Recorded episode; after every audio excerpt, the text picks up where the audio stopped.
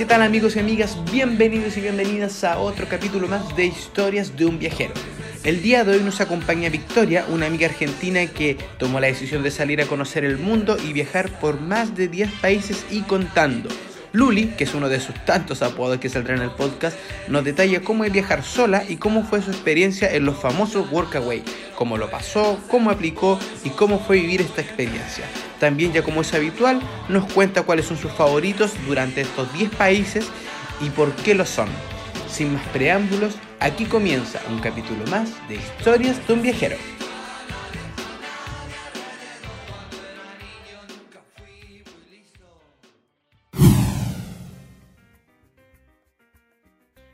Gente? Bienvenidos a un capítulo más de Historias de un viajero. Esta vez me encuentro solo, sin mi novia Steffi, sin embargo, con una muy muy buena compañía también. En el día de hoy me encuentro una amiga argentina y mitad chilena también, que se llama Vicky, pero en esta ocasión le vamos a decir Luli porque ya vamos muy dilucidando la cantidad de nombres que tiene. Así que primero que todo, bienvenido Luli, ¿cómo estás? Hola, ¿qué tal? Gracias, gracias por este momento. gracias por venir y gracias por querer contarnos tu gran historia, porque ya estuvimos hablando un ratito antes y hay harto que contar. Sí, sí, bastante, bastante. ¿De qué parte puntualmente argentina eres, Vicky? Yo soy de la ciudad de Bahía Blanca, que queda bien, queda al sur de la provincia de Buenos Aires. Ah, perfecto. Ahí playita, ¿no?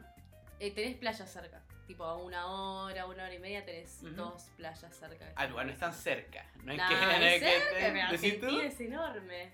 Así que una hora estás re cerca. Ah, claro, ya no, para nosotros Sí, igual sí. una hora y media es como, ya, no es que vivís cerca, digamos. Claro, no, es verdad, es verdad. Claro.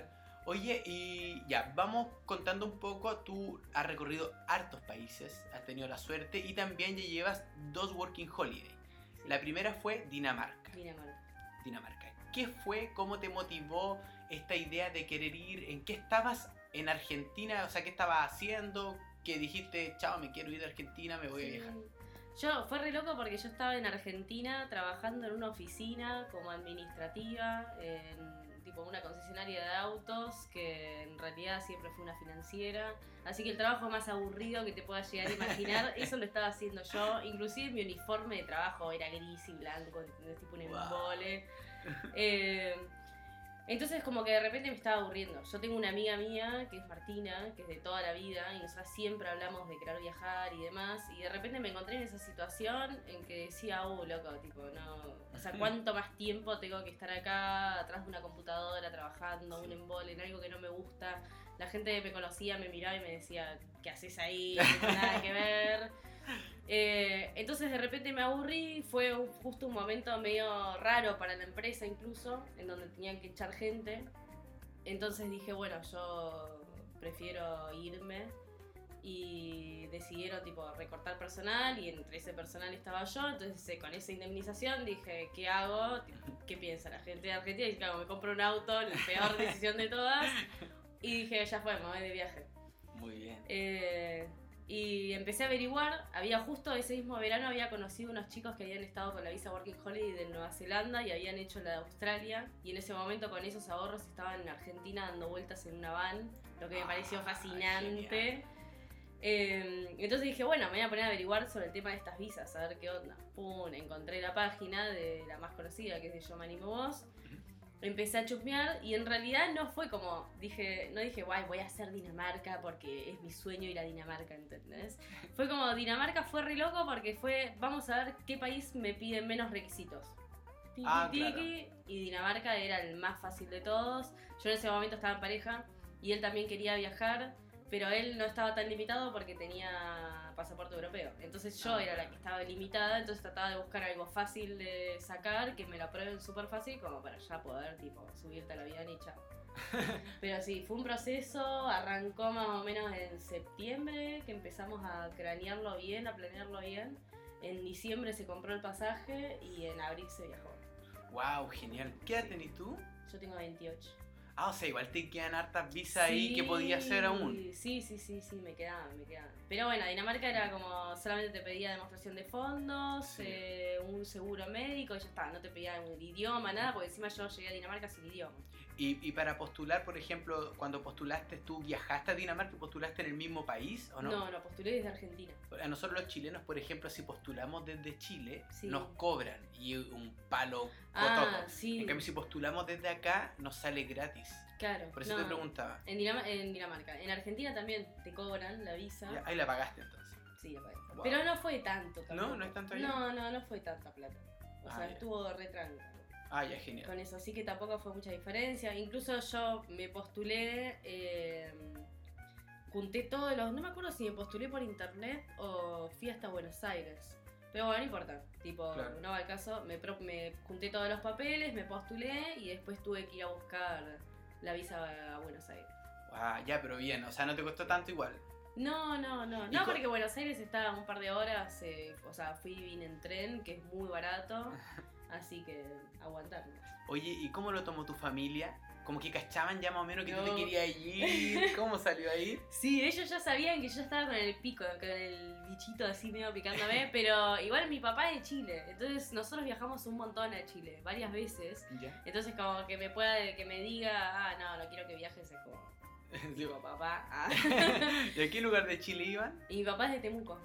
Ah, Entonces ya, viajábamos por ahí y estaba re piola, sí, me re gustaba. Fuimos un par de veces ya, varias veces a Temuco. ¿Pero tú nunca viviste en Chile? No, no, en Chile no. Ah, ya, perfecto. Ah, de ahí se entiende el acento igual. Ah, Sí, tiene claro, acento ¿no? muy marcado la dura. Sí. Voy a cagar. Argentina. El, eh, bueno, nada, mi familia. Eh, no me creían en realidad. Hasta que aparecí un día y tipo, eh, conseguí una oferta para de pasaje y ahí dijeron, ah, ¿cómo? ¿Pero qué? ¿Te das de verdad? y fue como, sí, más, así como un montón de tiempo que te vengo diciendo. Así que bueno, nada, así fue. Que no me podían decir que no, igual ya. Sí, yo sí. soy grande. Ya era tu decisión. Claro. Sí, pero igual es un tema. Para nosotros Sí. igual fue un tema y hemos tenido aquí otros amigos que también, algunos no lo han tomado muy bien y todo, pero, pero al final es como todos llegan a la misma conclusión que es la decisión de uno al final. Es que no, más vale. Incluso yo respeté, por ejemplo, a mi mamá al momento en que yo ya me estaba yendo, que me fui en tren. O sea, lo más low cost que te puedas imaginar, tipo, me fui en tren desde Bahía Blanca hasta Buenos Aires y de ahí tenía que tomarme el avión. Así que, y el tren era lo más barato. ¿Y eso cuántas horas son más o menos? Son como 12 horas de viaje. Ah, bueno. Pero los trenes eran nuevos. Ah, ya está bien. Así ¿Y que dentro durmiendo? de todo estaba bien. Sí, estaba bien. Sí, Además sí. yo puedo dormir en el piso, o sea, no me molesta dormir en un tren. Ah, perraya toda. Y eso ya fue. Bueno, mi mamá, por ejemplo, me dijo, dice, yo no te voy a ir a despedir. Y incluso mi Wow. hermano me fue a despedir. Lo cual fue bastante fuerte, porque Sí, claro. estaba mi papá, estaban todos, y como buscar la cara de tu mamá ahí, tipo, y no estar, pero bueno, está bien igual. Hubo Sí. como una despedida igualmente. Claro. La última semana de antes de irme a Bahía Blanca, eh, como que por días me fui despidiendo de mis hermanos, porque mi hermana vive en una de las playas hasta que queda cerca de una hora. Mi hermano mayor trabaja en una mina de oro en el sur de Argentina, así que es justo que había caído un par de días ahí, pero tampoco Claro. es que se iba a quedar mucho. Así que no estuvo para mi despedida, mi hermana tampoco, y mi hermano más chico eh, es viajante, entonces él tenía Ah. que trabajar viajando y justo también fue unos días antes, o sea que en mi día de despedida fueron mis tíos, mis primas, mis amigos, mi papá y nada más. Claro. O sea, me fui despidiendo. Durante una semana fue toda una semana de despedida. De más. Sí. Oye, pero por ejemplo, tú cuando ya saliste de Argentina con una idea de irte a la Working Holiday Dinamarca, Sí. pero tú te ahora ya estás en otra visa Working Holiday que es Suecia. ¿Tú saliste con la idea de onda viajar harto o, o quería estar un año en, en Dinamarca y después volver? ¿Cómo era el plan inicial, digamos? No, en realidad yo quería, o sea, la visa de Working Holiday de Dinamarca era como la puerta que me Ah. que tenía para entrar a Europa. Era como yo quería, o sea, no es que mi sueño máximo era en su momento viajar a Europa, pero era como la posibilidad que yo tenía de viajar. Mi sueño era viajar y yo se quería hacer eso y justo tenía esa ahí y dije, bueno, vamos a esta carta. Y a partir de ahí ver si podía ir viajando, conociendo lugares desde Dinamarca, ya con un trabajo y todo en Dinamarca, ¿entendés? Claro. ¿Habías conocido ya países en Sudamérica? ¿Ya habías salido por ahí aparte de Chile, digamos? Sí, de hecho mi primer viaje, mi primer viaje sola fue 10 días a Río de Janeiro. Ah, muy bien. Sí, eso estuvo re bueno. Fue mi primer viaje en avión, mi primer viaje sola. Si me acuerdo, todo el mundo ¿Sola? me. Sí, sí, sí. Todo el mundo me dijo, estás re loca, porque encima estaba trabajando en esta oficina ah, del embole. Sí. Y nada, igual re piola. Toda la gente que trabaja ahí es muy piola. Creo que fue lo único bueno de la oficina. Pero. Sí. Eh, y estaba aburrida, me fui a Brasil y dije, bueno, voy para mi cumpleaños, me voy a, a festejar Río de Janeiro con gente desconocida. Genial. Y así fue.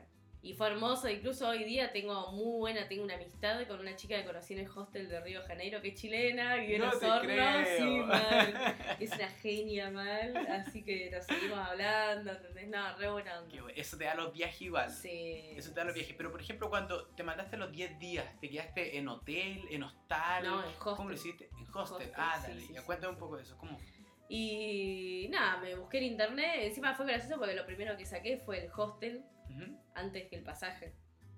Ah, o sea, te, dateaste de que donde iban a ver hartos viajeros, como en sí, eso, ¿no? sí, sí, no. Hotel yo sabía que no, si viajaba sola a hotel era hacer un embole porque... Iba a seguir sola. Y sí, iba a seguir sola. tipo, la Sí. idea de viajar solo es como poder conocer a otra gente Sí, y por ahí uno puede llegar a tener tipo una salida espiritual solo, ¿entendés? Pero no justamente Río Janeiro, no sé.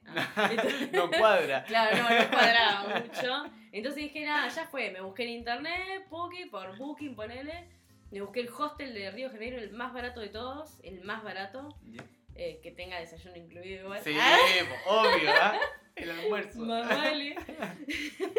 el desayuno, almuerzo, cena, todo. Todo el día.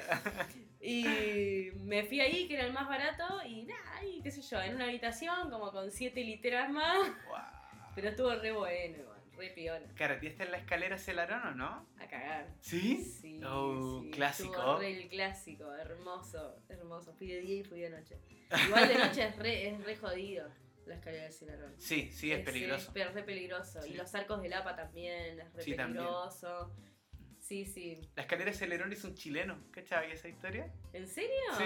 Chile es un chileno que se radicó ahí en Brasil. Mirá, a mí me había un, un chico de turismo me había dicho que había sido un francés. Ah, mi- no sabe mintió, nada. No sabe nada. Devolveme mis 5 euros. no, sí, sí, es verdad que había sido un chileno. Nada, bueno. Bueno, pero en fin, ya volvamos entonces. Mira, Dale. viste, ya nos fuimos ya. Eh, llegas a Dinamarca Sí. eh, como primera visa, todo Sí. el tema, primera vez que conoces Europa. Sí. Wow. ¿Cómo Allá. fue ese como impacto? Sí? O quizá lo tomaste para bien, para mal, te chocó el idioma también por ahí, puede ser algo. Sobre todo por el tema del idioma. A ver, a mí generalmente si viajo a un lugar, eh, todo me va Eso es lo lindo de que... Claro. Eso, por eso es que yo quiero estar en continuo movimiento y todo, porque yo necesito tener ese sentimiento de estar fascinada con todo y sorprendida y quiero conocer cosas nuevas. Eh, me ayuda para mi ansiedad. Ah. el, el tema es que cuando yo antes de llegar a Dinamarca estuve dos días en Madrid. Eh, no me gustó tanto Madrid, me pareció como me- medio como Buenos Aires, que una mayoría me va a matar igual por lo que digo, pero bueno, tampoco es que conocí tanto de Madrid. Claro. Muy poquito, pero me flashó esto de ir caminando por la calle y encontrar edificios viejísimos. Ah, ya, claro. Eh, como mezclado entre todo el movimiento, viste, de una ciudad cosmopolita, es como una Ujú. flayada. Y que hay gente que le encanta eso, que, le que le- encanta esa mezcla así, Sí, entre colonial y todo el sí. tema. Por eso yo digo que es muy parecido a Buenos Aires, porque Buenos Aires es así, es Sí, tipo, que ese para mí es muy bello igual, me gusta eso. Sí, Buenos Aires es muy hermoso, eh, me parece que es muy incómodo. A mí no me gusta Buenos Aires igual. Ah. Eh, porque es como demasiado barullo y olor y calor. Ah. Es capital, po. Es capital, Es capital, claro. el tema. Pero bueno, por eso no me gustó mucho Madrid. Pero cuando llegué a Dinamarca, vi que era como. O sea, es una capital que ¿cuánta gente tiene? Tipo, tiene 4 millones de Oh. habitantes. Nada, nada. Para una capital europea no es nada. Eh, es más, no sé si lo tiene menos. pero Ah, no estoy sé. dando mal. Ah. Pero es cuático Pero- la naturaleza que se ve ahí también, harto Sí, lago. igualmente, claro, lo que tiene Dinamarca es que todo lo que es lago o los canales, por ejemplo, son artificiales. Dinamarca tiene una muy buena, mm, o sea, está, está muy bien preparado para un país que no tiene casi nada de terreno y no tiene mucha naturaleza en su capital, por ejemplo. Tiene naturaleza, pero son todos parques hechos. Ah, Cada ah, árbol ahí está plantado por alguien, no es que es un árbol natural. De hecho, no hay montañas. Claro. Es como, no sé, la loma más alta. y era como, uh, el Everest de Dinamarca. Una lomita, ¿no? Pero Dinamarca lo que, o sea, puntualmente Copenhague, porque yo cuando fui a, llegué a Dinamarca llegué a Copenhague, eh, era hermoso porque tenía, como, tenía todo lo que tiene que tener una capital. Tenía los edificios viejos, tenía mucho espacio verde, eh, por más que sea artificial, no importa, era espacio Sí. verde igual. Mucho espacio verde, cada dos, tres cuadras tenías un- una plaza hermosa, que estaba súper bien mantenida, la gente es muy amable.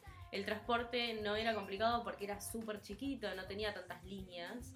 Creo que tenía dos líneas de metro, no, tiene tres líneas de metro y ahora iban a agregar una más.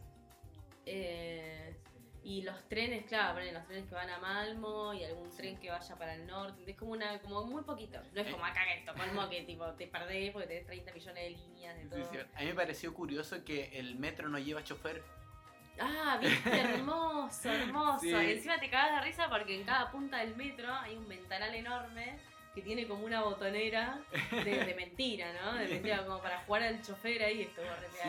Olvídate, la- Sí, igual las horas que- de juego. Ah, Claro, es que tú puedes pasar y no nadie te cobra, nada, No, o sea, no, puedes hacer lo que quieras y... Hay que pagar igual. Sí, claro, hay, hay que hay pagar porque- Él- sí. él es como lo lógico, pero ellos como que creen en la fe de la gente, ¿no? Y sí, sí. Como pasa, ahora si después siempre están fiscalizando, si te pillan, Sí, cada Dale. tanto fiscalizan. Claro. Sí, pero mm, sobre todo en el metro, en el metro, porque el metro es más fácil, tipo, si te querés colar es súper fácil, no tenés molinete, no tenés nada. claro. Solamente tenés que marcar tu tarjeta y ellos confían en que lo vas a hacer y no me parece mal que lo hagamos tampoco. Claro. Me pareció así extraño que, por ejemplo, en el Mm. transporte público cobraban más por ir con bicicleta.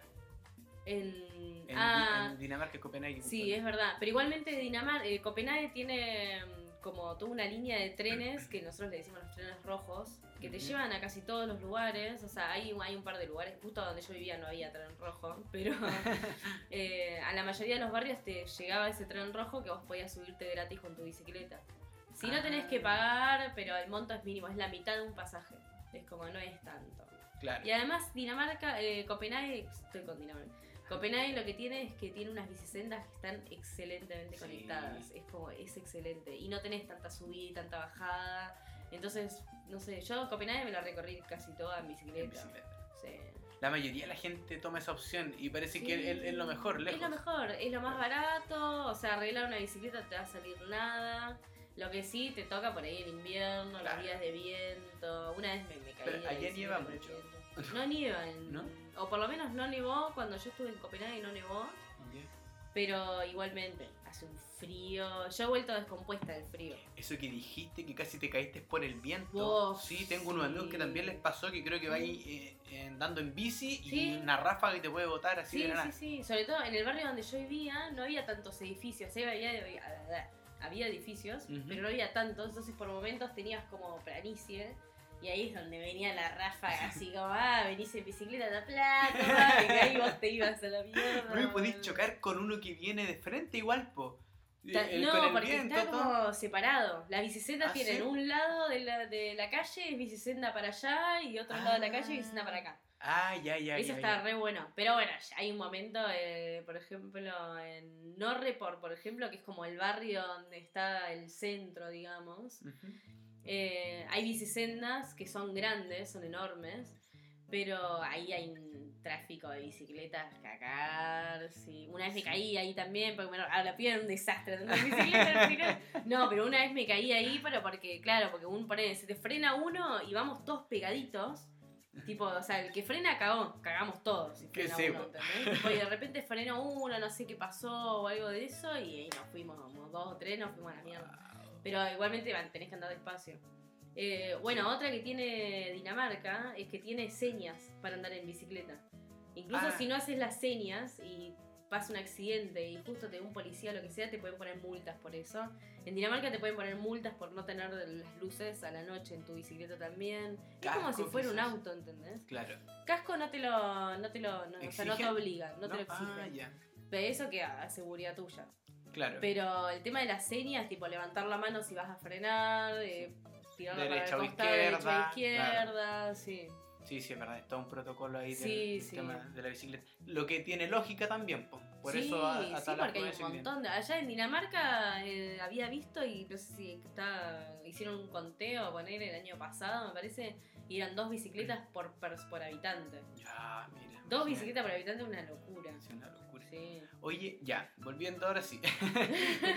tú, tú, por ejemplo, hablábamos de que de- del idioma. eh, tú tenías conocimiento algo de inglés porque igual se habla danés. Entonces, a lo mejor gente que va a querer ir, eh, Sí. ¿cómo lo hace con el tema del idioma? ¿Se hablar tu inglés o no? ¿Como acá? ¿Cómo No? Dinamarca, cualquier danés, salvo la gente de vieja, ponele, Ujú.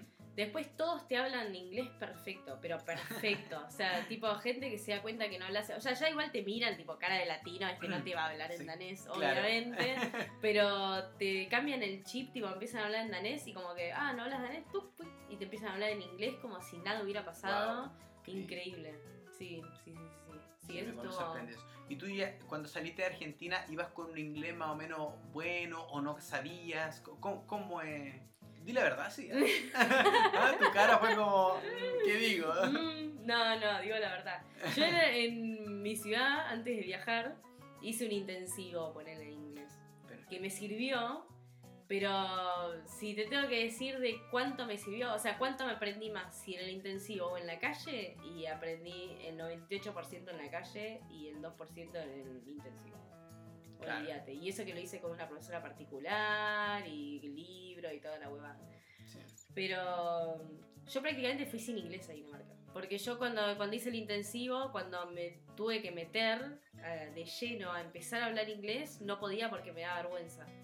Me daba mucha vergüenza porque yo sabía que hablaba mal. Y encima, para colmo, en ese momento, eh, por ejemplo, mi novio en ese momento sabía hablar inglés perfecto, sabe hablar inglés perfecto. Entonces me da hasta flojera, Sí, tipo hablar, porque él habla bien. Entonces, ¿para qué voy a hablar? que él compre. Que Claro, y además ya tener un conocimiento de inglés como el que tenía él, ponele, eh, como que también se impacientaba, porque yo tardo un montón de tiempo en, Claro. en hablar inglés. En ese momento que no hablaba nada, ahora bilingüe. No, pero entonces, claro, ni practicaba, me daba mucha vergüenza hablar inglés y me daba más vergüenza todavía si estaba al lado de alguien que sí sabía. ¿Entendés? Sí, Porque un día claro. estaba sola, borracha o media fumete, como que ya fue, te habla inglés, todo lo que quiera. Pero no, no, sí, sí. Pero llegué sin nada. Y, y ahora, por ejemplo, ya me comentaba, ya tiene un nivel de inglés un poquito mayor y todo. ¿Cuánto tiempo lleva ya en Europa? Y un año y ocho meses. llevo. Ah, pero bien igual. sí, bien, re igual. bien, pero yo, Es, que, claro. al- es que la necesidad te va obligando igual Es que a aprender sí. un poco, a indagar, No te a obligarte a, a decir ciertas cosas. pues, ¿sí es Es que a mí me pasó, justo hoy estábamos hablando con mi amiga, que ella está en Alemania y está, tiene pensado venir para acá, eh, que ella está media como miedosa con el tema del inglés, y yo le digo, boluda, le digo, yo cuando empecé con el tema del inglés, eh, cuanto más presión me ponían los de afuera diciéndome tenés que aprender inglés, tenés que aprender inglés, bla, tenés que estudiar, más lo odiaba, odiaba Sí. el inglés. Y cuando me ponía sola, porque no me quedaba otra, porque quería charlar, porque viste la necesidad de hablar, ah, eh, no me quedaba otra, empezaba a buscar a ver traduc- el traductor y el Duolingo y empezar a ver, qué sé yo, ponerle series en inglés con el subtítulo en inglés y cosas así, y más o menos vas aprendiendo. Es que hoy en día ya igual es súper fácil viajar y el idioma ya no, ya no es un problema. Si tú No. sabes llegar a un país y pedir un chip, Listo. ya, Sí, ya es verdad. Con un chip ya Google internet, y, y listo. claro, y traduces todo, ya puedes hablar. Estos días me salió una aplicación que tú habláis en, en tu idioma y después el otro te habla Ah, en inglés y te va traduciendo sí. todo. Entonces súper, súper No, fácil. pero hay que- para vagos. Ah. Sí, claro. Pero es lo más divertido. O sea, a mí lo que más me sirvió es aprender inglés en el rubro en que trabajaba. Yo trabajaba en hotel, entonces me empecé a aprender primero todas las palabras que significaban del hotel. Yo, aspiradora, eh, las gafas de seguridad, los guantes, cama, habitación, Sí. baño, todo eso empecé a aprender como por palabras y después vas conectando. Sí, después, sé claro. Sí, vas viendo. Sí, y ahí al final eh, igual pasa harto, no sé, a mi parecer aquí la gente tiene muy buena voluntad. Como que Sí, trata de entenderte sí, de alguna es u otra manera y te ayuda o te corrige de repente cuando lo dijiste muy mal y todo. Claro, pero no, no sí, es de burlarse. No, no, para nada. Nada. Todo Para lo nada, contrario. yo creo que se dan cuenta que vos no tenés tan buen nivel de inglés, entonces hasta incluso te hablan más despacio y más modulado. Entonces Sí. eso está buenísimo, es un golazo. Si estás aprendiendo es lo más. Sí, es genial. Oye, bueno, y ahí estuviste un, un- bueno, un año, ¿no? Hiciste el año, usted tiene la posibilidad de trabajar estos meses, igual parece lo argentino. Y nosotros tenemos eh, la posibilidad de trabajar nueve meses. Nueve meses, solo año. seis meses. Sí, nada. Claro, nada, Sí, nada. Se Se pasa volando. Sí, pues, ¿Qué tal fue tu experiencia en Dinamarca? ¿La recomendarías a la gente que está escuchando? Sí, para mí Dinamarca es la mejor primera visa que pueden tener. Porque es súper fácil, o sea, es súper fácil aplicar. Bueno, igual ahora sé que están como con el tema este de que limitaron las visas, los cupos y cuestiones así. Pero en su momento, que eran visas ilimitadas, eh, era muy fácil acceder a una visa de Working Holiday para Dinamarca. En los contratos de trabajo, por ejemplo, o sea, sacar un número de identificación no es difícil porque solamente necesitas una dirección donde registrarla, nada más, que se le dice CPR a ellos. Eh, y ya con eso puedes conseguir trabajo, incluso sin eso puedes conseguir trabajo, porque yo no lo tenía y sin embargo conseguí trabajo igual. Eh, no sé ahora cómo estará con el tema del COVID, COVID. pero igualmente es un país que es súper cómodo para vivir, re cómodo, para Y- arrancar es comodísimo. Claro, y que creo que es importante que, por más que hablen danés, eh, saben mucho inglés. Sí, Y eso abre las puertas, sí, porque- sí. Porque el argentino, los chilenos quizás muchos más en Latinoamérica tienen un inglés al menos, eh, como que hay palabras que se asemejan. Claro. Yo, yo tuve la posibilidad de conocer una persona de, a ver si no me equivoco, de El Salvador, Sí. que no tenía conocimiento alguno, alguno, así nada, nada, nada. Y ella culpaba y decía, pucha, en mi país yo no tengo esta posibilidad. po". Entonces, por más que nosotros tengamos tantos años de inglés y no aprendamos bien, Claro. creo que esa, esas pinceladas de inglés que alguna vez nos dieron, como sí, que es verdad. como que no te suena tan lejano algunas palabras Claro, y todo, y vayas asociando más claro, fácil. Sí, sí, Sí. sí. Algunas palabras las, ya las conoces. Tipo. Sí. sí. Esto, esto es como para rescatar lo positivo nomás de lo que no sabemos, de lo Claro. que debimos haber aprendido. sí. Esto es como para justificarlo. Claro, para justificar nomás. Claro. Pero no, hay que estudiar, hay que estudiar. Sí, hay que estudiar. Mira, voy a comentar la cantidad de países porque los tengo en orden aquí que tú has conocido A ver. y que después tú nos vas a nombrar tus lugares favoritos de, Ah, de- bueno, de- dale, de esta cantidad de países, ¿te parece? Ya.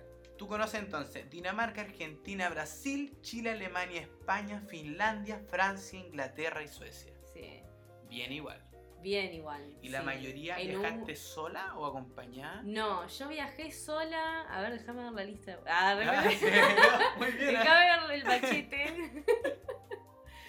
Yo viajé sola a Alemania, a Brasil, a Chile eh, y, y- Ah, bueno, y a Francia también. ¿Y cómo pues es? nada más. Ah, bueno, y a Suecia, chicos, Suecia, claro. sí, Ah, sí, claro. claro. Estás sola. ¿Cómo, cómo ha sido viajar y todo? Porque igual siempre se dice que la mujer ¿cierto? Va con más cuidado y todo el tema, que es más propensa y la cosa así. Entonces, para ti, ¿cómo ha sido tú como experiencia propia, digamos? Pasa que nosotros venimos de países en donde hay mucha violencia de género.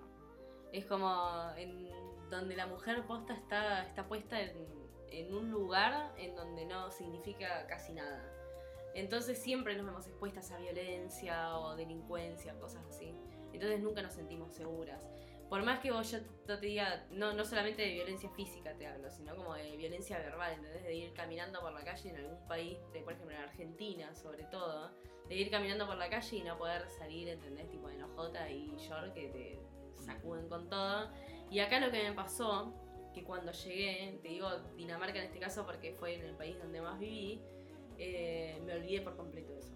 Me olvidé, era como no pasaba nada. De repente a veces me pasaba que estaba volviendo a mi casa como a las 4 o 5 de la mañana y estaba pasando por una calle oscurísima y no me daba cuenta y en, como en la mitad de la calle decía, uff, tipo, si esto estuviera pasando en Argentina es como... Nada, Sí, sí, no sé si cómo, cómo vuelvo a mi casa, ¿entendés? Eh, es la tranquilidad, tranquilidad absoluta, absoluta. O sea, yo tuve la suerte de que jamás me pasó absolutamente nada igual. Mm. O sea, no sé, seguramente debe haber casos que, que- que se sienten inseguras o les Sí, han sí. pasado cuestiones, ¿viste? cosas que no, no estuvieron tan buenas. Pero en mi caso particular, la verdad que... ¿Pero tú crees que se una Excelente. diferencia, por ejemplo, de, lo, de cómo vives en Sudamérica y, y lo que acá en Europa? O sea, ¿realmente un- es una, una diferencia mujer, sustancial? Claro, Sí, obvio que sí. sin duda. Sí, ya uno con que ya no tenga metido en la cabeza de que si vuelve a su casa o no, ya eso es una diferencia abismal, porque estamos hablando de un estrés, porque era todos los días en Argentina de volver a mi casa caminando, depende la hora que sea, no salir tan tarde, ¿entendés? Tipo, a estar avisando todo el tiempo, eso ya es un estrés. Por más que no sea tanto trabajo mandar un mensaje a una amiga, che, yo llegué o no llegué, ¿entendés? No es, no es mucho trabajo, pero igualmente eso en tu cabeza te está sonando y es media hora, ponele. Yo tenía media hora de mi trabajo a mi casa y era media hora continua de ta ta ta ta y que ese chabón me estaba mirando y que voy a cruzar de calle mejor por si las dudas, o voy por esta calle que hay más luz, o voy por esta calle que por ahí hay más bares o más restaurantes, entonces hay más gente. Todo ese estrés que uno vive que es cotidiano ya, es normal. Incluso, qué sé yo, yo no me acordaba en qué momento, o sea, cuando vine acá me di cuenta todo lo que estaba pasando ya. Es como, en, allá era como media natural, tipo caminar ya por, esa, por ese camino porque había luz, ¿entendés? Pero acá, por ejemplo, me pasó que fue un cambio tremendo de no tener ese estrés de pensar a qué hora voy a volver a mi casa, si es muy de noche, eh, qué sé yo. Si salgo de bailar, ¿entendés qué tipo de cosas me voy a poner? Porque no quiero que, insinuar nada, ¿entendés? O que alguien piense cualquier pelotudez. Entonces, nada, fue una diferencia enorme. Incluso yo eh, todo el tiempo hablaba con mi hermana y le decía, boluda, tipo, esto es lo que necesitan, porque ella tiene dos hijas, mis dos sobrinas, y yo qué increíble sería que ellas puedan crecer con esto, ¿entendés? con esta seguridad, con, esta confianza de poder caminar tranquila y sola por la calle, de poder tomarte un avión y llegar a destino, de poder preguntar en una estación de tren donde no hay nadie, ¿entendés? Y poder preguntar a cualquier persona cómo llegar a tal lugar y llegar. ¿entendés? Sí, sí, sí, es verdad. Sí, es mucha diferencia. O sea, me, yo llegué acá y me relajé completamente. No sé cómo será cuando vuelva.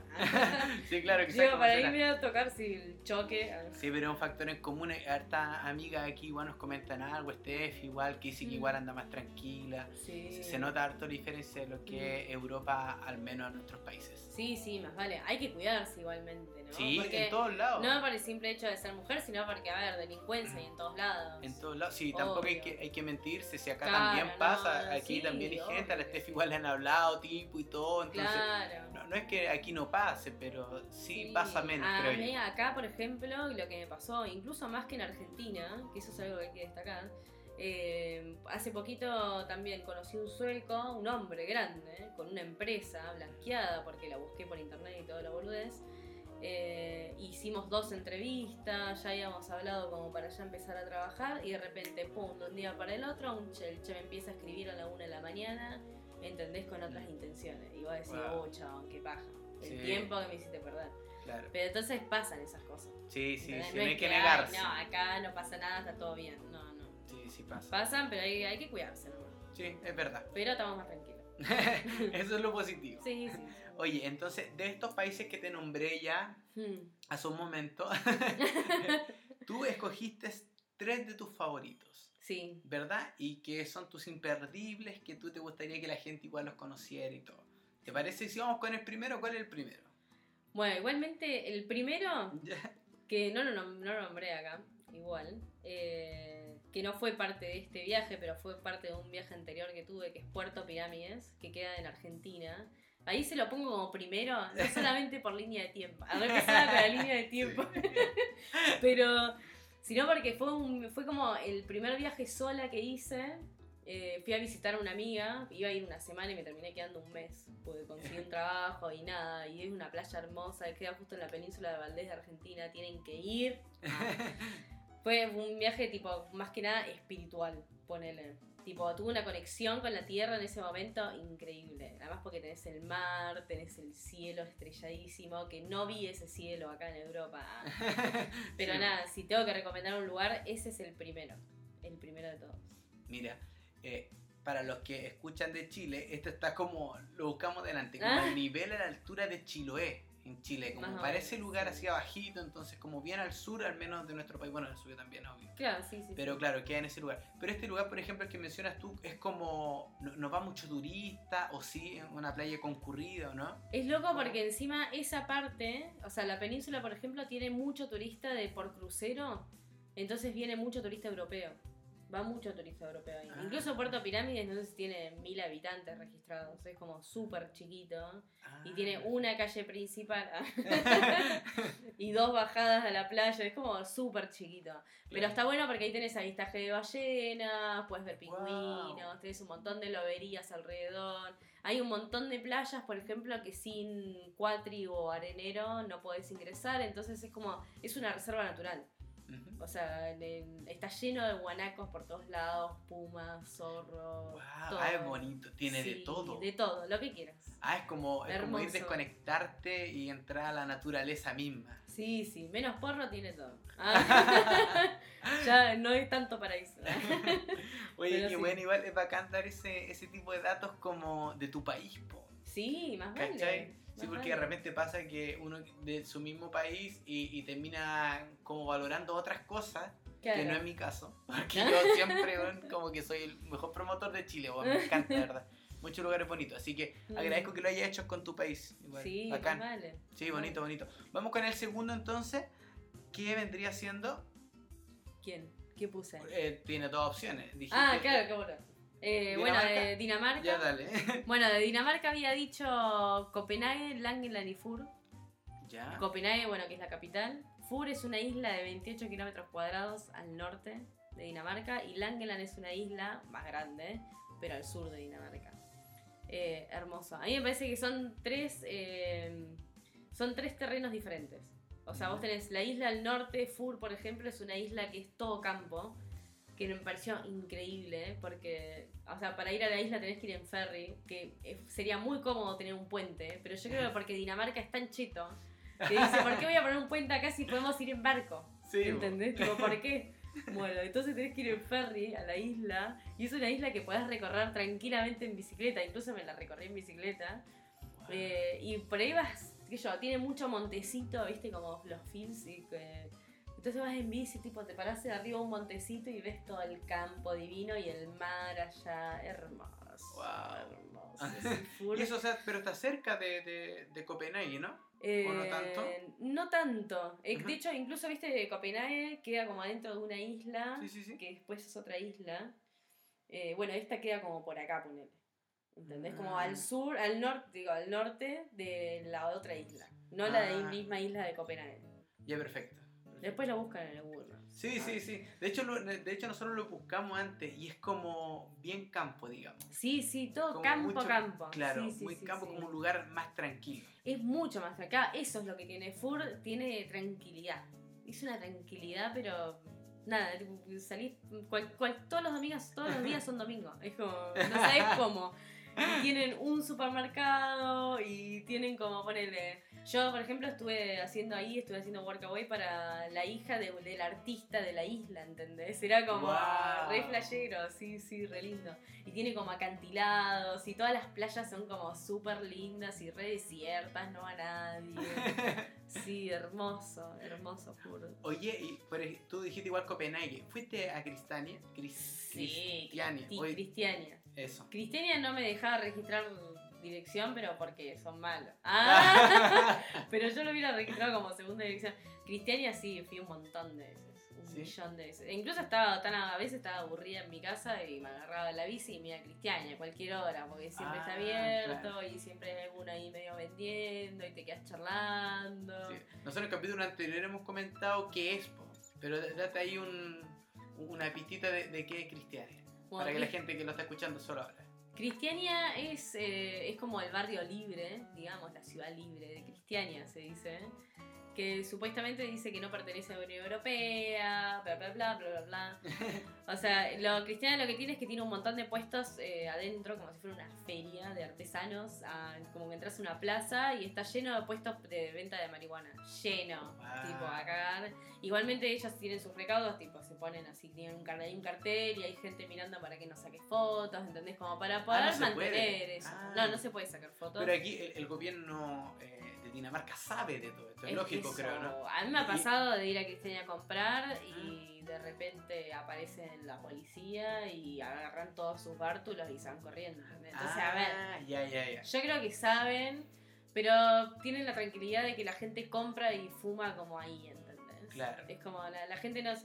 Pues sí, yo he fumado por todo Copenhague igual, pero igualmente como que la gente se rescata un toque, ¿entendés? No es que andan todos ahí retirados. Pero igual es, es brígido así, por ejemplo, así, aquí fumar igual es un tema acá en Suecia. Sí, boludo, qué Es difícil. difícil, difícil. Pero allá, Pero ya es súper fácil. ¿De Lo, lo que lo hace súper más, lo que lo, que lo, lo, lo que lo hace más seguro también, ¿entendés? Porque yo no Claro. te, acá por ejemplo, yo quise conseguir un contacto y ya de toque me dijeron, no, tenés que ir a tal estación y hacer como una seña de miradas, ¿entendés? Con un chabón que no Ah. conoces y yo digo, no, qué paja eso. sí, ¿Entendés? claro. Eso es lo que a mí también me dijeron esa cuestión, Sí, pero nada. no. como, no, sí, ya te, qué sé yo, yo sí quiero, yo sola no voy ni en pedo ya. No, claro. ¿entendés? Tipo, una estación de trenes a mirarme con un chabón que no conozco, ¿viste? Para ver si me va a vender. No. Claro, no. No, no, a mí me gusta fumar, pero tampoco soy tan manija. Y en Dinamarca, en Cristiania era cómodo por eso, porque ibas y más o menos ya cuando vas seguido, como que ya te conoces, entendés con los pibes que te venden. Y pero, mí- pero, por ejemplo, en teoría no podéis sacar, ¿cierto? En teoría, en teoría no podés fumar y no podés comprar tampoco ahí. Porque por más que ellos digan que es la ciudad libre de Cristiania, sigue perteneciendo al, al gobierno de Dinamarca, Claro. ¿entendés? Es como legalmente, no sé cómo se dirá, Claro. pero gubernamentalmente sigue perteneciendo. Pero es un barrio donde se remanejan entre ellos, medio comunidad. Entonces como que si ellos no joden al resto, nadie los jode. Ah, genial. Básicamente yo creo eso es, eso es Copenhague. Sí. Si no jodes al otro, nadie te va a joder. Está todo bien. Qué buena onda igual. Sí, re buena onda. Sí, la gente allá es súper chill.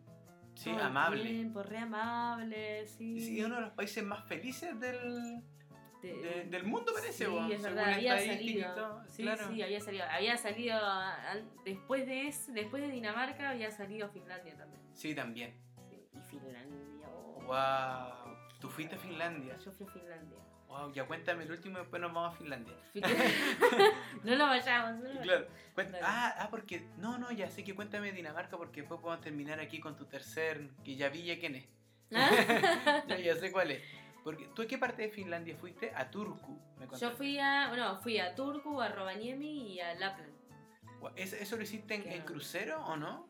Eh, de Estocolmo a Turku sí fuimos en cruce- en crucero. Ah, perfecto. Sí, sí, sí. ¿Y qué tal te pareció? Y Turku yo le daría otra oportunidad. Ah. A mí- es, que, es que a mí me pasó lo mismo. Nos- Claro. Nosotros también fuimos. ¿Fueron a Turku? Sí. Viste que Turku es como, es como lindo, pero pero justo cuando fui estaba lloviendo y hacía frío. Entonces Yo me acuerdo no sé que si. fui al castillo de Turku. Bonito, pero nada otro mundo. Como. Claro, yo fui al castillo de Turku y justo se ve que ahí como que caímos un día que estaban reformando y hasta entramos al patio nomás. Pero Claro. estaba cerrado y nos metimos ahí medio como por una hora de construcción, no es que se podía meter. Claro, y y para mí no es un castillo como que te dijera, anda al castillo de Turku. Claro. No, no, no. Claro, no, pero igual es muy lindo Turku, viste que tiene como ese río, me parece, Sí, claro. un río ahí en el medio está muy pintoresco. Claro. Pero no hay otros lugares para que vayan. Claro, hay otros lugares. Sí. ¿eh? Bueno, ah, fui a. Helsinki también. Ya, ese no he ido. ¿Qué tal? Helsinki es, uh, Helsinki es una volada de peluca. Es hermoso Helsinki. Me ¿Sí? encanta. Encima, para colmo, yo cuando viajé a Finlandia, viajé en época de Navidad. Entonces estaba todo lleno de. O sea, de época de Navidad sin COVID. Ah, Claro, así que sí, lleno de, de puestos de, viste, cosas navideñas y mercados navideños y nada, chocolate caliente y ese vino caliente que es horrible, pero después lo terminás amando. ¿No te gusta? Y al Oh. principio no me gustaba, pero después ya llegó un momento y dije, sí, tomamos vino caliente, Sí, no oh, pasa a mí nada. me gustó el tiro. Te lo juro. Es que vas a tener un, un trago parecido al navegado. Ah, sí. Pero este es más cuico. Más Ah, cheto. este Sí, macheto. es macheto. Esa es la diferencia. Después me contaste también, mira, nosotros tenemos unos amigos que también fueron a la isla, a Navidad, ¿no? Ah, sí, Santa a la, que a la villa de Papá De- Noel. De Papá Noel. El Ah, viejito Pascual. de viejito Ah. Fuiste también. Sí, fuimos ¿Y fuiste también. en Navidad o no? Y fui en Navidad. No No, fui, creo. no fui el 25, pero fui en época de Navidad. En Entonces, vísperas. en vísperas de Navidad. Entonces, claro, estaban todos, imagínate, lleno de pibitos el parque. Wow. Hermoso, hermoso, boludo. Y bueno, yo no conocía la nieve, la conocí ahí en Finlandia. Ah, claro, porque en Dinamarca dijiste que Claro. no nevaba mucho. Claro, prácticamente la primera vez que me tiré a un cacho de nieve, ¿entendés? Tipo para marcar ahí el, el ángel. Fue con Papá Noel. Fue con Papá Noel, boludo, fue con Papá Noel. Qué fic, boludo, que la puta madre. Me porté re bien toda mi vida. Claro, te lo No, ganaste. me lo regané, mal. No, tremendo. Y el parque ese es re lindo, es re lindo. ¿Sí? Está bueno. Yo le hubiera puesto otra cosa, hubiera hecho tipo una intervención teatral con los duendes. Ah, como ya. para meterle algo ahí, porque de repente estás ahí como sacándote fotos. Claro, pero, Y ya está. pero, por ejemplo, eh, nos contaba Raúl y Sara, que fue lo que también fueron, Mm. que era como mucho marketing más que todo. No era como tan bonito, más. era como más que la foto, que la, la plata Claro, allá. es que es eso, es eso y consumir. Consumir y consumir. Encima nosotros cuando fuimos yo había escuchado que podías pedir que te pongan, porque ahí está la entrada del círculo polar ártico. Sí, Entonces una flayada, no se repiola. O sea, real, lo más al norte que puedo llegar a ir, ¿entendés? Capaz que más, bueno, ahora más seguramente si tengo ganas, pero en ese momento era como el más al norte que podía llegar a Claro. ir. Y te, allá, allá, por entrar ahí, por estar ahí como atracción, te podían sellar el pasaporte como que habías estado en el círculo polar ártica, que es una ¿Y flayada. hiciste? Y lo buscamos todo y no lo hacían más, boludo. Te No. vendían un certificado, una poronga. Te vendían un certificado con el sello, ya ni en pedo lo pagaba. 5 No. euros salía, no salía tanto, pero ni en pedo lo pagaba. Tipo, la idea era como que esté en el pasaporte. claro, darle la magia. Claro, chabón, no. Pero bueno, estuvo piola. Lo que está muy lindo de ese lugar es que podés conocer a Papá Noel gratis. Eso está bueno. Creo que mide como dos metros. Papá Noel es enorme, boludo. Yo no sé si chabón. Para mí Papá Noel de verdad. ¿Y la barba era real? ¿La bar? No. No sé, boludo. No. Pero parecía muy real. Bueno, el chabón ese hablaba todos los idiomas. Te, Ah. te juro, bueno, güey, los duendes, ta- los duendes también hablaban todos los idiomas. Si yo me quería postular para trabajar de duenda, pero Claro, pero falta- cuando vi ahí fa- faltan varios idiomas todavía. Oye, bien igual, mira ese Sí. detalle no lo sabíamos. Sí, sí, boludo. Yo todos estábamos, bueno, toda la entrada, vos entras como al castillo principal, como a la casa principal de Papá Noel, y te dice, eh, ¿querés? Viene uno, viene un duende re excitado y te dice, eh, ¿querés conocer a Papá Noel? Vamos a conocer a Papá Noel. Y yo, bueno, obvio, uno va excitado Sí, igual, y es como, claro. sí, sí, obvio que sí. O sea, es Papá Noel, chabón, ¿qué me preguntás? Claro. Decime dónde. Ah. Entonces te hacen ir todo por un caminito adentro de esa casa que es todo interactivo, ¿entendés? Tipo todo un camino así como medio a la luz media tenue y como que tenés cositas que si querés puedes mirar por, por los agujeritos de las puertas y aparece como una proyección de que están los duendes trabajando con los regalos. Ah, qué bueno. Nah, divino, divino. Aparecen fotos tipo de famosos con Papá Noel.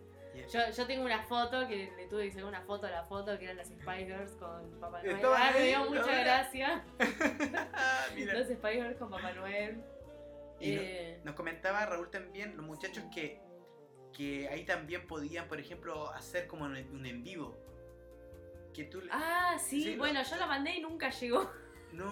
Ah, pero, pero- tú mandaste la carta. Yo mandé el. Porque vos podés comprar, tipo, mandar una postal Ya. desde la villa de Papá Noel para que llegue a tu lugar, a tu, a tu ciudad, Ah. ¿entendés? En Navidad. Ya, pero entonces tú no sabes lo que te voy a contar yo. Ah, Que creo que ahí hay una cámara que está grabando y tú le puedes avisar a tu familia que estás ahí y ellos te ven que estás pasando ahí, que estás en el lugar de, de Papá Noé. es verdad, ¿Tú- ¿Viste? boludo, es verdad. Sí, po. Si es todo, es todo Sí, místico po. igual. Claro. Y que la carta la puede hacer llegar en, en Navidad Sí. o la puede hacer llegar ya en cualquier época del año, así, lo, lo más cercano que llegue, ¿no? Claro. Claro, yo quise ir, quiero ir. Vamos. Ah. Sí. Oye, ¿y tuviste la suerte de ver Aurora Boreal o no? Porque vaya. Es que full. el viaje ese había sido para ir a ver auroras boreales, pero no las vi. ¿No? No las vi. Wow, es difícil. Y está muy difícil. O sea, el otro día hablamos, no, no es que sea difícil, es que es difícil que se den las condiciones para poder verla. Que no esté nublado y todo el tema que es lo más. Claro, pasa que cuando fuimos nosotros estaba nublado. Pero igual hermoso, boludo. Fuimos igual a las 2 de la mañana, al medio del bosque, ¿entendés? Tipo. A, no sé, a tratar de ver algo, lo que sea, o pasarla bien, ¿entendés? Claro. Así que no, eso estuvo increíble. Pero fue mala experiencia. Bueno, igual genial. La experiencia increíble igual. Increíble. Igualmente el cielo se veía como con un color raro, ¿entendés? Sí, de repente, de repente pasa que uno la ve, pero es tan tenue que Claro. solamente la cámara fotográfica te, te la logra Claro. identificar. Sí, No sí, sé, sí, yo la primera vez que vi una aurora, le sacamos foto con la cámara Sí. y revisamos y se veía verde. pero la cámara la detectaba mejor que la propia vista. Claro. Hasta que ya después se pone más potente si tienes suerte, lógico, Claro. y ya las podéis ver a simple vista. Sí, sí, sí, sí. Uy, Sí. sí. Bueno, Sí. me quedo re pendiente. Pero ahora yo quiero volver ahora. Sí, sin Quiero duda. volver, pero quiero ir al norte de Suecia, a Visco. A Visco. O Kiruna también. A Kiruna. De los lugares muy Sí, cotizados. sí, sí. Hartos lugares. Oye, hablando ya, de, ahora que está acá, hablando de Suecia, tu tercer favorito es Estocolmo. Estocolmo. ¿Por qué Estocolmo? Estocolmo, encima Estocolmo me da una gracia, porque es como un amor-odio, pero no sé. Yo llegué, yo cuando llegué a Estocolmo, que fue ya mi primera visa sola, ¿entendés? Sola, Wow. sola. Que eso fue una flayada para mí, porque imagínate que a mí con el tema del corona se me extendió el tiempo en Dinamarca, se me extendió como 5 o 6 meses más de lo que tenía planeado, entonces como la despedida se extendió también. Claro. Y de repente cuando llegó la despedida como definitiva, que me te- realmente me tenía que ir de Dinamarca para venir para acá, que pensé que nunca iba a llegar ese día, eh, de repente llegué a Estocolmo y tenía a los chicos esperándome, por ejemplo, en la estación. Cuando yo llegué en el bus y eso fue como, uh, loco, qué hermoso, tipo, el abrazo, ¿entendés? De los amigos que no ves hace mucho tiempo, es increíble. Entonces como que yo asocio un montón el tema de encontrar acá, el, qué sé yo, es- esa amistad que se forjó súper fuerte allá en Dinamarca, encontrarlos acá, esperándome, ¿entendés? Fue como lo asocié con Estocolmo, dije, bueno, listo, hermoso. A ver, Suecia, me está dando unos problemas de papeles, pero no importa, ¿entendés? Es como yo salgo acá a caminar por la calle y es como todo me parece increíble, todo es hermoso. Y yo llevo dos meses. A mí en Dinamarca me pasó que todo me parecía increíble, todo me parecía hermoso. Pero a los dos meses no sé si estaba tan fascinada como estoy fascinada yo ahora con Estocolmo, ¿entendés? Claro. Es como, porque todo es realmente es muy nuevo, todo, el paisaje es muy nuevo, porque esto de paisaje no hay en Dinamarca. No. Eh, me está dando, qué sé yo, eh, me, me está poniendo como más, eh, me está exigiendo más. Entonces me, eso como que me gusta mucho más también, ¿sabes? masoquista. ¿ah? Sí, igual, igual es tema porque que te llame la atención más este, considerando Sí. que el otro era tu primer país en Europa, Sí, que probablemente verdad. era como el, el primer gran, gran choque que ibas a tener. Sí, sí, sí, sí. No, pero acá esto de llegar acá y tomarte un metro y empezar a ver todos los paisajes que hay, que de repente en el pleno centro tenés bosques hermosos. eh, Una flayada, boludo. Sí. Y lo tenés, lo, o sea, tenemos los edificios súper antiguos al borde del agua, con un bosque enorme. O sea, si Dinamarca es cheto, de Estocolmo es chetísimo. Sí. Está tremendo, tremendo. Es muy bonito. El agua. Bueno, yo llegué justo para agosto, llegué para las, las últimas semanas de verano. Y el verano acá fue todos los días ir a un lago a meterte y el Sí. agua es mucho más cálida que en Dinamarca. Yo creo que porque no debe estar tan abierto al mar, pero el agua es mucho más cálida, entonces tipo te podías meter. Yo creo que así, bueno, igual nadé sí en Dinamarca, pero Sí. acá nadé mucho más tranca, es como te podías meter ahí en lo hondo, no había casi corriente de agua.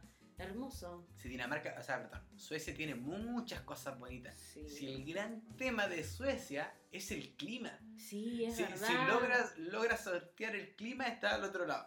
Mira, te voy a contar, tú viviste, no, pues llegaste ahora en, en, En agosto. en agosto, ya, Sí. te cuento. El año pasado Sí.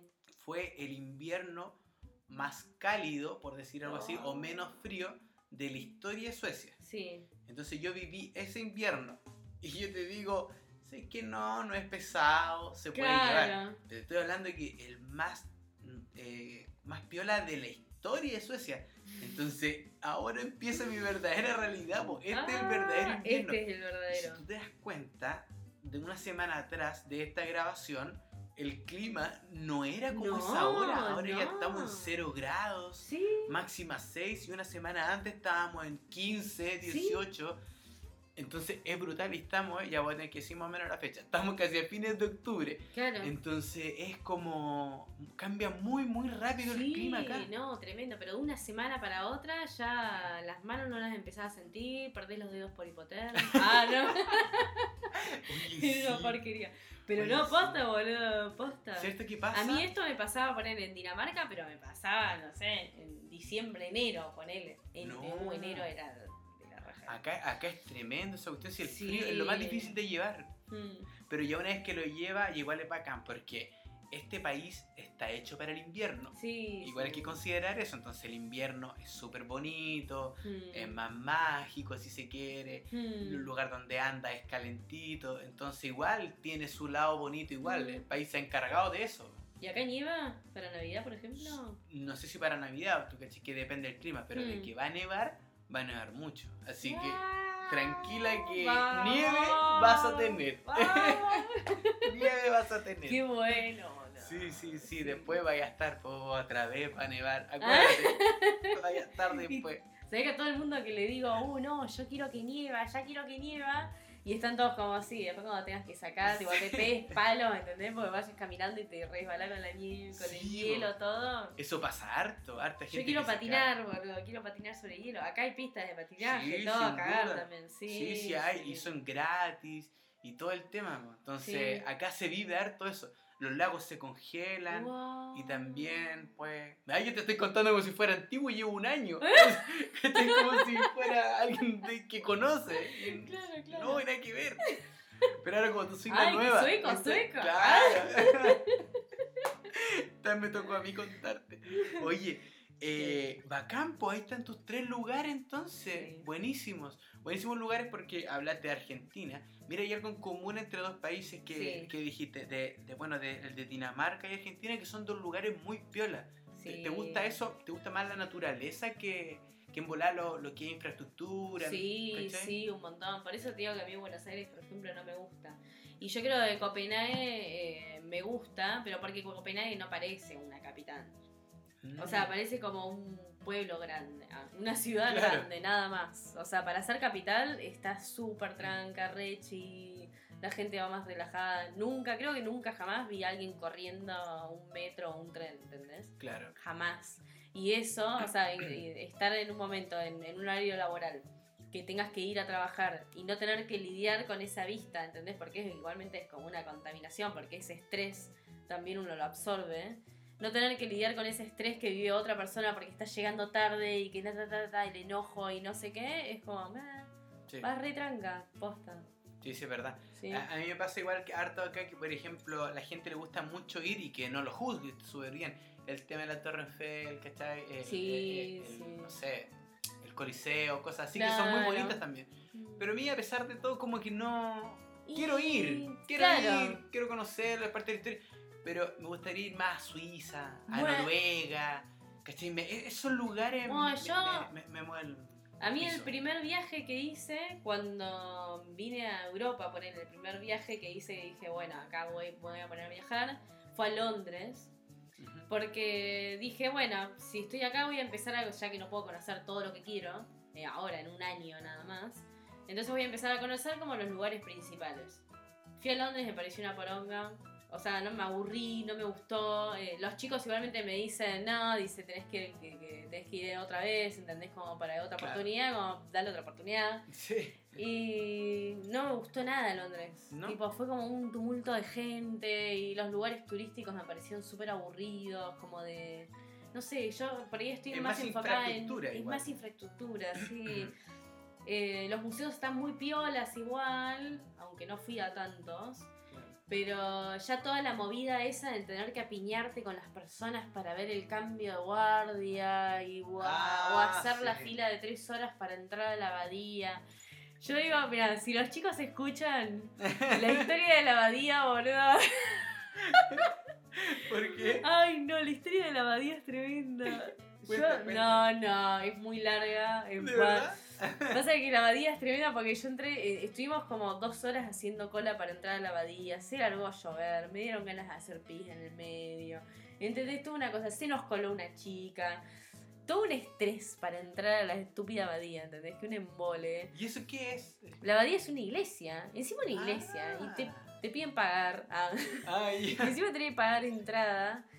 Eh, bueno, nada, yo no quería ir porque a mí no me gustan las iglesias. Yo no creo, pero también me parece como un estilo como de falta de Sí. respeto, ¿entendés? Entrar a el templo de alguien si yo no creo, ¿entendés? O mí- sea, yo, yo tampoco creo, pero a última me saco pasa- fotitos ¿eh? y me Eso. voy rápido, ¿entendés? Eso que Tipo, igual no hay que tiene estar ahí girando. Porque hay gente posta que está ahí rezando, ¿entendés? Ocupando su tiempo y su energía en eso. Y no da para que uno esté ahí eh, como rompiendo las bolas. Entonces a mí eso no me cabe tanto, entonces Me gusta entrar, saco, bueno, saco un par de fotos y ya está. O sea, no jeder tanto. Bien. Pero bueno, nada, teníamos que pagar una entrada. O sea, para entrar a la iglesia te cobran entrada, una locura, me parece. Eh, carísima, no sé si había 25 libras, ¿entendés? Una locura Ah. así, re cara. Eh, bueno, estuvimos como dos horas en la fila. Yo en un momento me tuve que salir de la fila, ir al baño que estaba como cruzando la calle, volví, le tuve que decir al guardia que yo estaba en la fila y que no sé qué. Bueno, llego, pum, justo se larga a llover. Era casi verano, entonces nadie tenía algo. Viste como es Londres, tipo, se larga a llover, para, se larga a llover. Bueno, tuve un estrés para entrar a la abadía, llegamos, nos dicen, bueno, tomá, acá tenés, te dan como un, ¿cómo se llama? Un Walkman. Ah. Te dan como un, un aparatito Ah, que para es el escuchar. de- para escuchar, un Walkman. Un Walkman. Se te cayó el carnet. Bueno, te dan un cosito así, pum, te ponen los auriculares, muy anticovid eso, ¿ah? no, sé cómo lo harán ahora, no creo que Pero bueno, ahí se contagió el COVID. nah. Bueno, vos te pones los auriculares, no sé qué, empezás a caminar y eso tiene todo como un, un recorrido turístico, lo cual me parece que está súper mal hecho, muy mal hecho, El- porque te, te manda por cualquier lugar, ¿entendés? Tipo, Ah. si vos hay un montón de lugares, hay un montón de como dentro an- entre el recorrido, por ejemplo, tenés un montón de muertos y tumbas y cosas así que le gustan a las iglesias.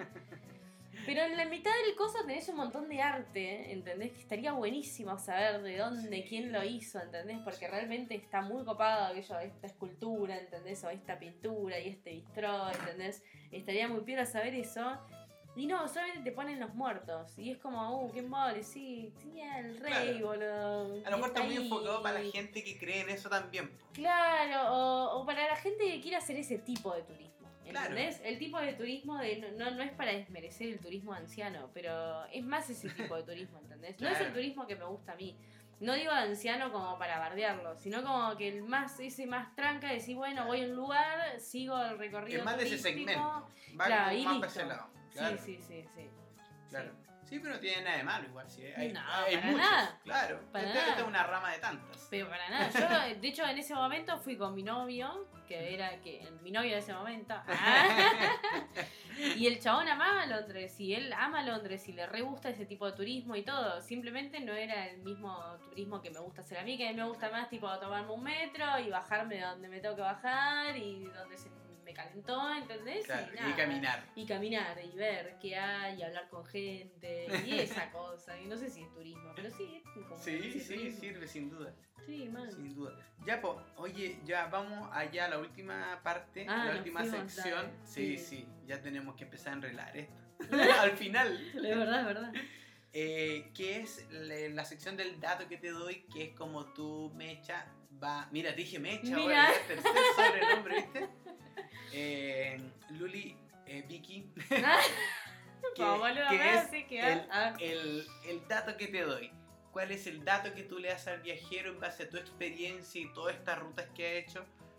¿Qué nos quieres contar? Para mí, lo- la mejor experiencia que pueden tener para este tipo de turismo es hacer con Workaway. Workaway es una plataforma eh, de internet que Es una aplicación. Es una aplicación que es workaway.com. Eh, es que es para hacer voluntariados. Para mí el voluntariado fue una de las mejores experiencias que tuve acá en Europa. Yo hice tres por esa plataforma, por esa misma plataforma, porque después está Worldpackers, pero justo yo estaba buscando para dentro de Dinamarca y dentro de Dinamarca no había tantas opciones porque vos tenés que pagar una membresía anual. Eh, entonces me enfoqué más en Workaway y esta plataforma. Y es para buscar voluntariados. Yo en ese momento necesitaba hacer voluntariados porque no podía trabajar y tenía que quedarme igualmente bollando en algún lado porque a Argentina no podía volver. Entonces decidí enfocarme en eso. Y ahí es donde conocí eh, la isla de Fur, que fue un, creo que la nombramos, Sí. eh, que estaba bien al norte de Dinamarca. Estuve en un campito cerca de Viborg, que queda bien al centro de Dinamarca. Y después estuve en otra isla, eh, Langeland, que queda bien al norte, bien al sur de Dinamarca. Entonces, que me permitió viajar, conocer un montón, porque vos vas, generalmente se trabaja 5 horas por día, de 5 días a la semana, y eso te incluye lo que es la acomodación, tipo la- el, el hospedaje y la comida. Que está buenísimo. Yo creo que eso hay que charlarlo un montón igualmente con la gente que te va a hospedar. Porque vos tenés que pensar que te vas a hospedar en la casa de alguien y vas a trabajar para alguien, por más que sea sin contrato y, sin, y no sea remunerado. Eh, igualmente vas a ocupar tu tiempo trabajando para otra persona, para haciendo algo. Yo hubo mis dos primeras experiencias fueron para ayudar a alguien tipo particular, tipo específicamente a una sola persona en su casa. El primero fue en Vigor, que ahí estuve 15, estuve, sí, 18 días por él, que estuve con Nina, no, Tina, perdón. eh, ay, Nina, ya sé.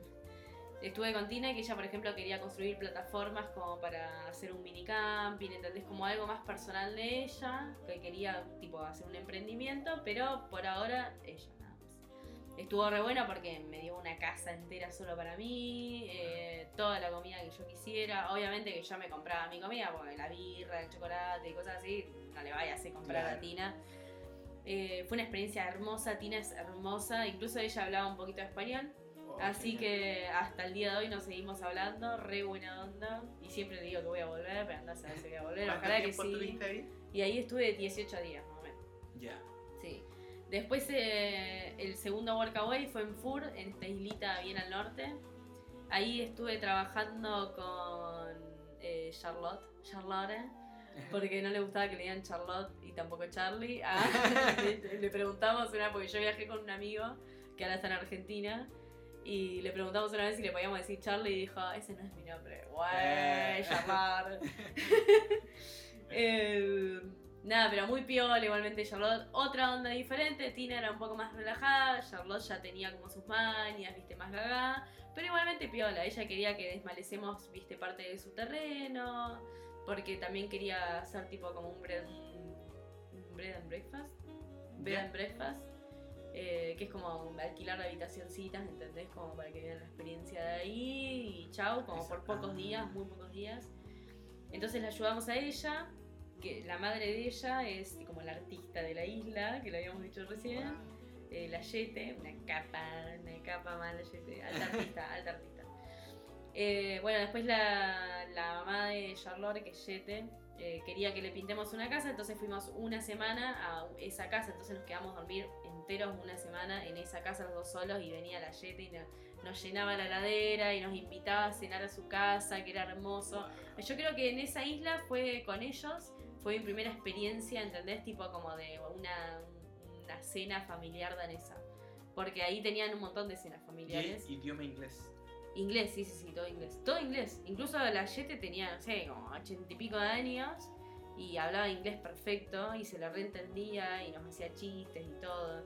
Porque nos jodía a mí, a mi amigo, dice, ella me venía y me preguntaba, che, ¿dónde está tu novia? Yo le decía, no, Yete no es mi novia. Decía, ni, ni, ni. No, no, la Yete una capa, le- la abuelita dictadora, le decíamos. no, una genia, una genia. Y después mi último, ahí estuvo un mes. Y después el último workaway fue en Langeland, que fue en la isla del sur. Y ahí vienen las cosas.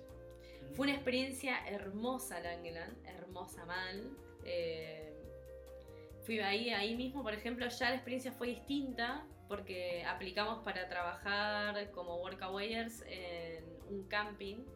Ellas, ellas tienen un camping, incluso es un eco glamping, que es un camping como más lujoso, tiene baños más lujosos y toda la boludez, pero es todo ecológico, o sea que los baños son eh, por compost y cosas así. Wow, genial. De hecho tienen una granja en donde tienen animales rescatados, las chicas eran veganas, entonces medio como que nos adaptamos igualmente a su estilo de vida, porque es también la idea del workaway, es Sí. el intercambio cultural. Eh, lo que ellas no habían especificado en el, en- en el perfil de workaway es que solamente incluía el desayuno y, y el almuerzo, paño en huevo. Ah. No. Eso era. era- eso era. Igualmente Wow. nosotros nos cagábamos de risa. Al principio nos reíamos porque en un momento ellas nos habían dicho algo de un pan con huevo. Pero no pensamos que era tan Ah, que era literal. Tipo tan literal el Wow. pan y el huevo. Hasta que un día nos reclamaron y dijeron, ah, no, si se van a cocinar algo al mediodía, a la noche no van a cenar. ¿Entendés? Tipo cosas así. Y era como, wow, ok. Fue medio raro porque nosotras cuando llegamos allá eh, nos dieron una habitación dentro de la casa. Eh, igual la casa era medio un caos porque vivían con dos perros, dos gatos y una oveja adentro. El Timmy. ah. Sí, sí, sí. y El público. eh, era medio un caos, la casa era un desastre. O sea, te- no me molesta a mí, yo no soy una enferma de limpieza, pero a mí me gusta mucho cocinar y no me gustaba cocinar en ese lugar porque era un asco lleno de mugre. Viste, qué sé yo, por ahí había, güey, porque el Timmy se comía la comida de la gallina, entonces por ahí vomitaba lo, El ¿Viste? Timmy la era el- el- semilla, la oveja. El Timmy por ahí vomitaba la semilla y quedaba ahí, ¿entendés? Porque nadie lo limpiaba. Es como chabón, no sé, guau. Nada, cosas que pasan en casas de campo. Ah, Pero igual es bonito el contacto con los animales. Obvio, es que para dijiste- mí lo mejor, de, lo mejor de ese workaway fueron los animales. Los animales eran increíbles, cada uno tiene una personalidad distinta. Sí. Pero bueno, ella yo creo que le pifiaron en eso, le pifiaron mucho en, en no especificar cómo eran las condiciones de trabajo y cómo eran las condiciones de vivienda ni comida, no lo especificaban en el perfil. Es algo que por ahí se tiene que charlar un montón y Mm. para poner más que nada para evitar situaciones raras, ¿entendés? Sí. Ellas cuando llegamos nos dieron una habitación en la casa, de repente empezaron a llegar parientes y nos llevaron a una carpa y ahí estuvimos casi los, los- casi por completo los dos meses durmiendo en una carpa en- en- entre el Afuera. corral de los chanchos y el corral de las ovejas. No. Eh, re piola, bueno, porque imagínate, tipo, después como te contaba hace un ratito, le estaba contando que a veces venían las gallinas a picotear las frutillas de la huerta y nosotros salíamos y por ahí salía con una banana para desayunar y les daba banana a las gallinas, les recopa las bananas a las gallinas. Hermoso. Entonces, claro, vos salías de la carpa y tenías ahí las gallinas, los chanchos, las ovejas queriéndote. Genial. Era hermoso, hermoso. Tú Yo- me dijiste, yo vivo en una casa y me llevo otra gallina. Sí, sí, fue lo peor.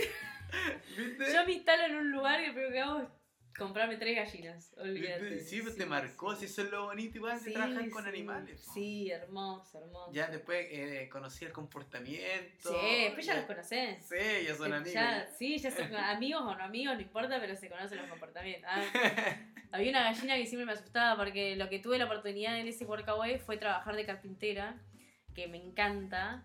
Entonces por ahí estaba dentro del workshop trabajando y de repente se escuchaban gritos de las gallinas, entraban al workshop y se paraban como en una medianerita, ahí todas tétricas a gritarte, ¿entendés? Tipo gallina y, y vos estabas re concentrada y, ¡ah! y vos estabas como, ¡no! Hija de puta lo hacía a propósito. Claro. Parecía que lo hacía a propósito. Y Qué encima era la gallina como más gorda y más negra que había. Era- Siempre era la misma, boludo. Hermosa experiencia, hermosa, hermosa. Sí, bonito. Pero mira, en, en el Workaway, ¿cómo, cómo lo hiciste tú? Porque yo también, eh, nosotros también tratamos de postular al principio para el Sí. Workaway y todo. Bueno, consideremos que es una plataforma, ya lo comentamos, que se contrata un plan. Sí, Puede ser por un mes, si no mal recuerdo, por seis meses y un año. O tres Claro. meses, seis meses y un año. sí. Que se contrate y tú entras a la plataforma y Sí. puedes conversar con las personas que ofrecen el tema del, del hospedaje, más la Claro. comida. Generalmente vos ves los perfiles, va, o sea, vas a ver un montón de perfiles. eh, Cada perfil tiene su condición. Te van a decir, bueno, tal día, tal día. Hay algunos que te dicen mínimo tiene que ser un mes, ¿entendés? Sí. Hay algunos que te especifican que es para una empresa. Hay algunos que te dicen, no, es solamente para mí, para mi familia. O, ¿entendés? Como cosas así. Hay que leer bien y las ubicaciones bien. Nosotros tuvimos la suerte de que todos nuestros eh, eh, no sé cómo se dice, eh, nos fueron a buscar al lugar en donde, donde terminaba el transporte, ¿entendés? Todo. Ah. Eso hay que verlo también, porque a veces te pasa de tener workaways eh, o workaways en medio del campo Y como llego. y cómo llegás. Sí, sí, más vale. Pero, bueno. por ejemplo, hay muchos casos que van a Workaway pero recomendados. Claro. ¿Cachai? Pero tú en tu caso ninguno fue No, recomendado. no, todos por todos eh, a la antigua. A- así, eh, el que viste. Eh, Lo vi, me convenció, le escribí, le hice. Igualmente tenés que escribir tipo una carta de presentación Sí. de acorde a lo que eh, ellos están buscando también. No, no es que haga una carta de presentación genérica y se la manda a todo el mundo porque así Sí. no, se dan Buen cuenta y no les gusta. Sí, buen punto. Eso es lo, Sí. que, lo que más se destaca cuando Mm. se utiliza la aplicación. Que sea una puntualizada. Claro, sí, eh, sí. eh, quieres esa casa y que sea lo más honesto Ah, posible. porque sea real. Eh, Yo Claro. creo que la experiencia de Workaway se vive bien cuando vos realmente querés vivir esa experiencia, no porque estás hasta acá de que no sabes qué hacer y bueno, ya fue, te buscas un Workaway, ¿entendés? Porque también eh, no solo es, es el intercambio cultural, ¿entendés? Es como de poder charlar y decir, bueno, mira, yo estoy en esta y vos estás en esta, hagamos esto, qué proyecto tenés, yo quiero colaborar. Es como, yo creo que la experiencia de Workaway lo mejor es vivirla como experiencia de Workaway y no como un tipo el último manotazo ahogado de decir no tengo nada, no tengo nada, no consigo hospedaje, poner no tengo plata y lo tengo que hacer. Sí. ¿Entendés? La idea es como ir de lleno a decir, bueno, sí, voy a ir a vivir esta experiencia, yo quiero elegir dónde quiero trabajar, dónde quiero vivir y que esa persona me pueda elegir a mí, porque van a convivir, boludo. Sí, pues sí, es verdad. Y yo te digo que el último Workaway que tuve, que fue el Workaway más largo, eh, incluso me parece que ese fue hasta el menos desinteresado para mí. Porque fue el que menos tipo. El pan con huevo. Eh, El pan con huevo, claro. Yo incluso ese me parece que fue como el que menos revisé, ¿entendés? Claro. El que sí mandé como medio manotazo ahogado, por eso lo digo como experiencia. Eh, y terminó siendo, o sea, fue hermoso, pero tuvo muchas contras. Claro. ¿Entendés? Que eso no está bueno. O sea, fue hermoso porque obviamente estaba en una isla, con playa, y vivía con animales, que es una playada mal. Y estaba con mi amigo, ¿entendés? Como que obviamente en ese momento lo pasé súper bien y conocí gente recopada. Pero tenés que convivir con esa gente, Sí, pues sí. ¿entendés? Entonces, si tienen condiciones que por ahí no van con vos, estaría, está bueno que ser aclarado y leerlo bien antes para ver qué onda. Hay que buscarlo bien, hacer Sí, una sí, buena verdad. presentación y qué yo, poner fotos, por ejemplo. Ir con la mejor de la onda igual. Sí, sí, sí, dispuesto a hacer todo y nada. Pero Sí. bueno, Y ojo ahí, ojalá sean recomendados porque igual hay hartos workaway que, que dejan harto que desear. Igual he tenido Sí. experiencia que han tenido amigos que le ha ido mal, que han tenido ma- malas personas y todo. Sí, Pero ojalá sí. no pase, o sea, son los menos, pero también hay que Claro, ser realista y sí. comentar que igual pasa. Sí, sí. Es parte de. Ahora, eh, oye, ¿alguna rutita que tengas a futuro que quieras hacer? ¿Alguna ruta? ¿Alguna ruta que se venga ahora, después post-COVID, por supuesto? Porque No, ya. no se puede viajar No ahora, puede viajar. claro. Sí, sí, Con los sí. recaudos. Eh, Yo estoy fascinado, yo, yo quiero ir a, ¿a dónde? a, a Visco.